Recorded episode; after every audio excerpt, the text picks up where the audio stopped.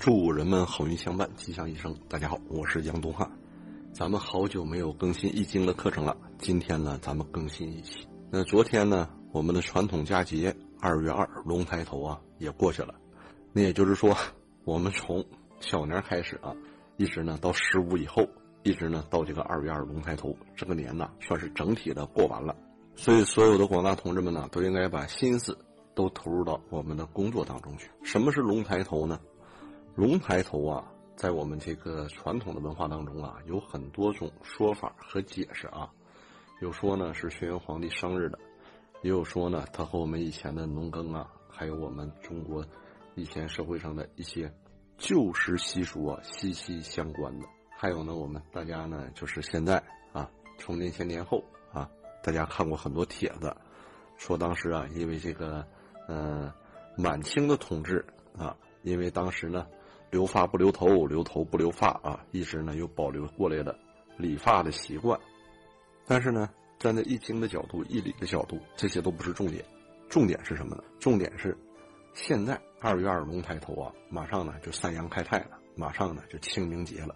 那清明之后呢，就由春转夏了。秋天是万物生发的时候，所谓的这个龙就是阳气，所说的龙抬头就是阳气抬头。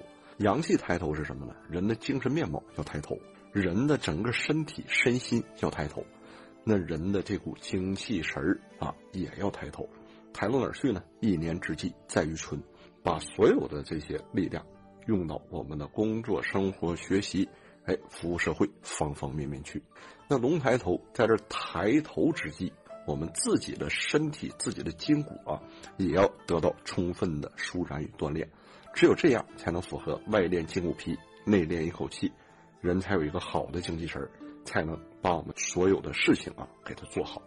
好啊，话不多说，咱们看原文。咱们地天泰卦的第五个爻了，因为咱们给大家呢重新呢，嗯，再梳理一遍。咱们上一讲呢讲的是地天泰卦的六四爻，偏偏不复以其邻，不借以福。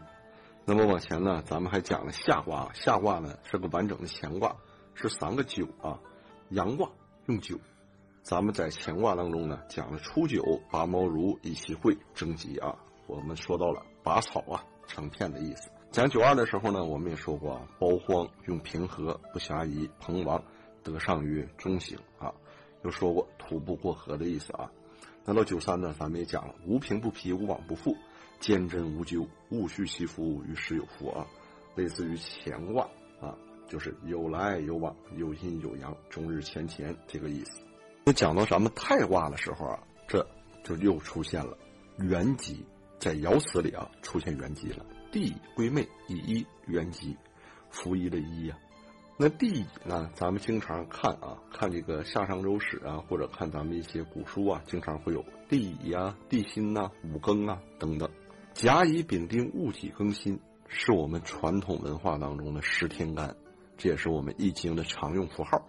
古人在咱们啊，上古社会的时候，很多帝王都是以他出生那一年的天干，或者是出生那一日的天干啊，用来命名的。我个人觉得呢，他以出生那一日的天干啊，用来命名呢，这个几率比较大。就包括咱们现在啊，通过几千年的传承，咱们现在不光是用出生年的那一个年干年支了，甚至呢，我们把年月日时、天干地支都用上了。就变成了四柱八字，所以呢，它也是有一个演化过程的。在这儿出现的帝乙归妹，说的是谁呢？这个帝乙啊，说的是商纣王的父亲。商纣王的父亲，哎，把他的妹妹嫁出去了。在前面听过我们前面讲周文王，哎，讲骊姬的时候啊，文王的父亲骊姬曾经呢，我讲过啊，骊姬呢，哎，协同他的妻子还有他的孩子啊，去。殷商的首都朝歌啊，去见他的父亲，嗯，去见他的老丈人啊，和他的舅哥的故事。弟乙归妹呢，即是把妹妹嫁出去了，还有一个归呀，这个字用的非常好啊。那嫁出去这个妹妹呢，领着新的一大家子人啊，又来看望他的父亲，哎，又来回到他的娘家。五爻为皇帝的位置，所以呢，爻辞就出现了皇帝的这个帝啊，用帝来命名。那么呢，咱们在传统啊《易经》那个。八个卦里，就乾坤啊，坎离、震巽、艮兑这八个卦里啊。我这么说呢，有些绕嘴啊，实际就什么呢？乾一对二，离三震四，巽五坎六，艮七坤八。为啥这么说呢？因为八卦呀，一对一对是一配，像乾卦与坤卦配，这是老父老母，哎，天父地母。然后剩下这六个呢是乾坤六子。为啥刚才我那么说呢？震巽就是长子和长女啊，坎离呢就是中子和中女。那等到艮兑的时候呢，就是少子和少女，或者叫少男少女。所以在这儿呢，因为五爻是皇帝的位置，用了这个地字，因为正好上卦是坤卦，下边是乾卦啊，阴阳交合，哎，所以又出现了归妹啊，包括这个乙也是这个意思。乾卦如果是甲，坤卦那就是乙；乾卦如果是凶，那么坤卦呢，那就是妹。有天有地，给了你天地，给了你很大的资源呢，所以就给了你夫一啊，这是上天赐给我们的，所以必然呢，它是原吉。那这个原吉呢，还证明什么呀？就是我们这种安泰和吉祥啊，是有始有终的，循环往复的啊，善始善终的。所以原吉在这个能量上，那是非常大的。为什么呢？上卦是地，下卦是天呢？天地运行是有规律的，那么天地阴阳啊，哎，它是完整的，所以。在此爻这个结果呢，也是原吉的。六五的天子和九二的大臣组合，哎，这是什么？会用人的天子，像刘邦这样，看起来他好像很弱，没有什么真才实学，但是呢，他懂得怎么样利用九二，哎，怎么样用九二，或者怎么样用九三，怎么样用九四啊？他懂得怎么样使用这些臣下，像刘邦用韩信、张良、萧何啊。所以《易经》当中呢。六五和九二的组合，往往比九五和六二的组合呢还要吉祥。六五爻是尊位，是太卦的主体，但是下头的九二爻呢是地天太卦的成卦之主爻，因为下卦啊乾卦的力量大，那九二呢又是乾卦的核心，所以呢咱们六五爻这一爻呢正好是阴爻啊得中位，柔顺中庸。阴爻的中心呢就是空虚了，所以它能成物啊，所以它象征谦虚呀。那这位天子呢，自己谦虚，又与下方刚健的九二作为正应，所以天子呢在这儿，咱们此爻就用了一个很形象的比喻，他把他的妹妹下嫁给属下有能力的人物，哎，当然这是吉祥的。一咱们不说了，就是圆满的福报啊，或者呢，哎，就是更高层次大的福报这个意思。相传也说以一圆吉。终以行愿也呀，这是相传说啥呢？说由于六五得中，能够把握中庸之道，信任刚中有才能的九二，把自己的理想交由九二去实现。那在这一爻呢，他教给我们的是，在安泰时期啊，更应该的注重选贤任能啊。那彖传所说的上下交而其之同也啊，说的呢也是啊，我们六五和九二上下。作为正应的这种相交，那另外呢，地归妹这个归妹啊，因为咱们这个讲过交互卦啊，咱们此爻呢，这个交互卦呢就为雷泽归妹卦。为啥呢？上面去掉一个最高分，上面呢就有两个阴爻和一个阳爻组成，叫震为雷。那下面呢去掉一个最低分啊，那就有什么？由下面的两个阳爻和上面的一个阴爻组成啊，叫对为泽。所以这卦呢也叫雷泽归妹卦。所以呢，归妹这个词啊也在此出现，而且咱们太卦的六五啊和归妹卦的六五爻辞呢都是相同的，都出现了地归妹。在这个角度，象传说的忠与情愿也啊，也是每个人的真实愿望。为啥呢？当这种安泰之时啊，国君考虑的就是怕这种安泰呀，哎，就是嗯，咱们说否极泰来，那在这儿就是什么呢？就是太极变否啊。所以国君呢有这种忧患，国君呢非常谨慎。国君在现在啊安泰的局面之下，愿意想办法，愿意找出一条可以永保安泰的治理路线，永享太平之福啊！这也是所说的忠以行愿也。那在咱们中国历史上啊，大家也知道，像我们讲周文王，文王的父亲郦纪。像纣王的父亲啊，就把他的这个女儿嫁给郦纪，和当时最大的诸侯西岐搞联姻。那我们还说到孝公变法啊，说赢渠梁，赢渠梁请商鞅的时候，跟商鞅说呀：“哎，我请先生你来帮我光复秦国，让秦国重现辉煌强大起来，我愿意割让一半的版图给你啊，与你共享之啊。还有啊，我们看过这个呃大秦帝国系列的，就发现当时的这种呃六国之间的联姻呐啊，那也是非常多的，像秦楚之间的联姻呐，秦赵之间的联姻呐，啊，还有这个秦燕之间的联姻呐，那都是啊发生很多的。那在这个我们汉朝的时候，大家呢都知道，我们汉朝的时候呢就和匈奴打仗，但是和匈奴之间的和亲呢，那也是非常多的，就包括昭君出塞呀，啊，它也来源于。和匈奴的和亲，而且皇帝把自己的家人嫁给臣下啊，这样的事儿呢也是非常多的。往正了说，像汉朝的汉武帝呀，汉武帝的姐姐哎嫁给了当时他那个车夫卫青，那卫青的妹妹卫子夫呢就嫁给了汉武帝啊。那后头呢这几千年这种故事从来没断过啊。像这个大隋的皇帝啊，像这个隋炀帝啊，隋炀帝把自己的女儿嫁给了李世民，那李世民呢从小的时候啊。他的家族为了让他以后可以更好，又和关陇贵族啊长孙氏哎定了一门亲事啊。我们知道大名鼎鼎的长孙皇后比李世民还大啊，那是从小两大家族之间就给他定下的。那还有反面的例子呀？反面例子像谁呢？像我们说乾隆和和珅，乾隆信任到和珅，信任到什么程度？告也告不倒哈，说也说不了，你怎么地你都动不了他，甚至乾隆。看到和珅的儿子啊，哎，从小长得就非常帅气，非常有才，非常让人招人稀罕。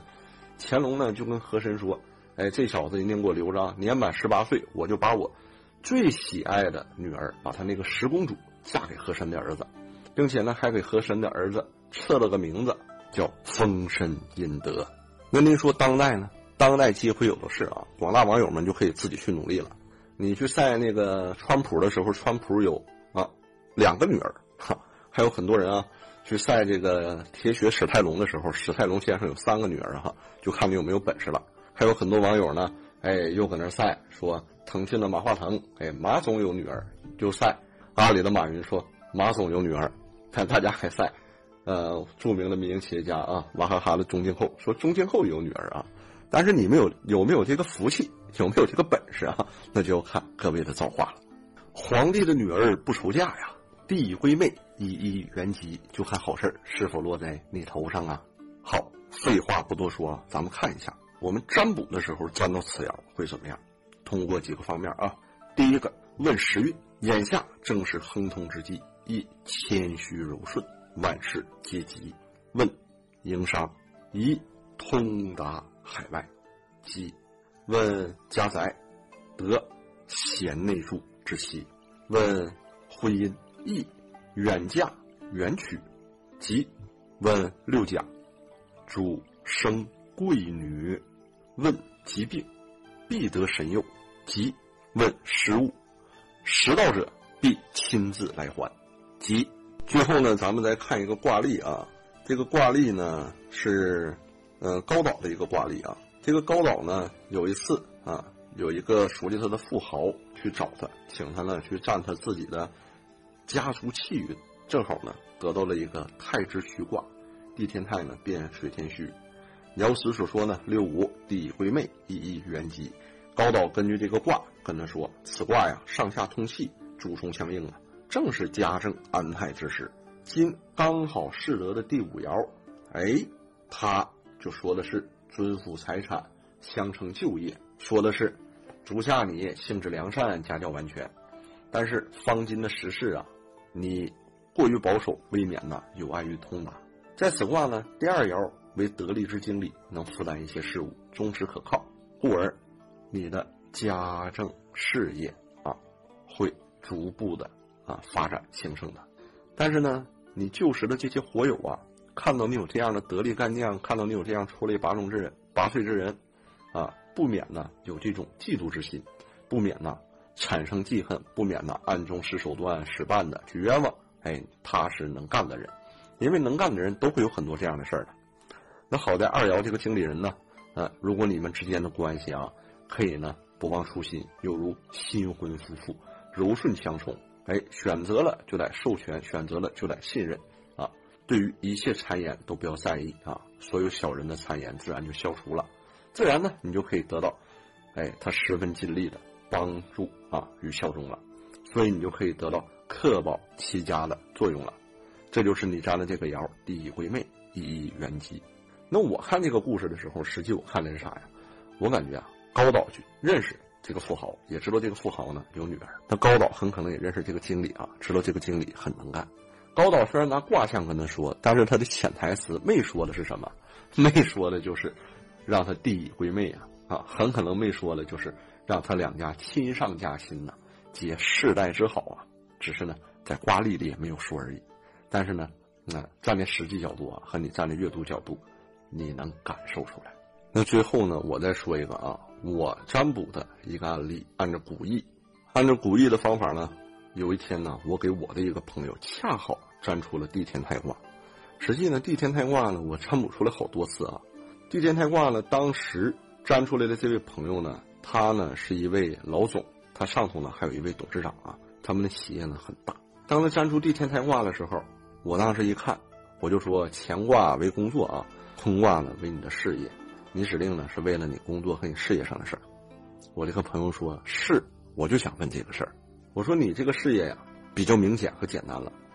你马上要升职了，他说：“那我上面还有一个老总啊，有个董事长啊。”我说：“没有关系，你的董事长和你都升职，你的董事长上升到大型的集团或者某个单位去啊，担任要职，你呢也往上升了一职，在你们集团呢担任董事长。为啥呢？地天泰卦，阴阳相交，俩人一起升，好事都是成双来的。那最后呢，他又问，他说：如果是这样的话，多长时间之内？”可以完成升职呢？我说这个事情呢，你不要着急，就在一年之内，快则一月份，慢则七月份，必然能实现啊你的升迁梦想。那后来呢？果然一月份的时候传消息，七月份的时候才落实啊。后来呢，在七月份的时候，哎，他还请我们好多人啊去小酌了一下，这证明呢，古意的能量啊，确实很神奇啊。